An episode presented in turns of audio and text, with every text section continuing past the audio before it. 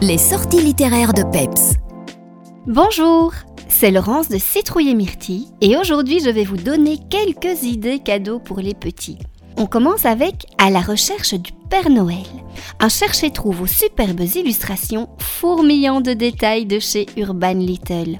Un livre amusant et captivant où les enfants vont se transformer en véritables petites détectives. Leur mission sera d'aider les lutins à retrouver le Père Noël. Et oui, ce n'est vraiment pas de chance. Ce coquin a disparu juste avant la distribution des cadeaux. Enquête à suivre.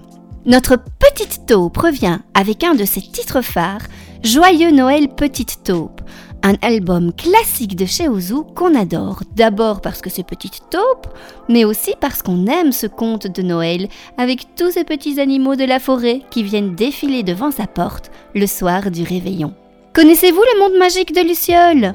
Ce livre lumineux en papier découpé vous fera voyager sur les toits de Paris avec Luciole, une petite fée à la recherche de son identité perdue.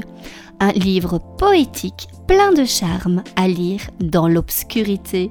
On soulignera aussi Il était une fois la chouette de Noël l'histoire d'une petite chouette bien triste et surtout déconcertée qu'on vienne couper son arbre. Et oui, elle n'en a rien à faire, elle, que ce soit Noël et qu'il faille des sapins pour décorer les maisons et les villages. Mais que va-t-il lui arriver si elle perd sa maison? Il était une fois la chouette de Noël, un livre déjà culte à glisser parmi les cadeaux. Je déteste l'hiver. C'est l'histoire attachante de deux amis écureuils, Panache et Pompon. Un aime l'hiver et l'autre pas du tout. Alors comment vont-ils gérer l'arrivée de cette saison froide? Arriveront-ils à faire un pas vers l'autre afin de ne pas perdre cette belle complicité qui les lie? Une belle réflexion à avoir avec les jeunes lecteurs. Et puis pour les puristes, Albin Michel Jeunesse nous sort pour cet hiver le véritable conte de la Reine des Neiges écrit par Andersen. Saviez-vous que le conte original contient en fait sept parties? Ou que les héros ne sont pas deux sœurs, mais deux voisins, un garçon et une fille?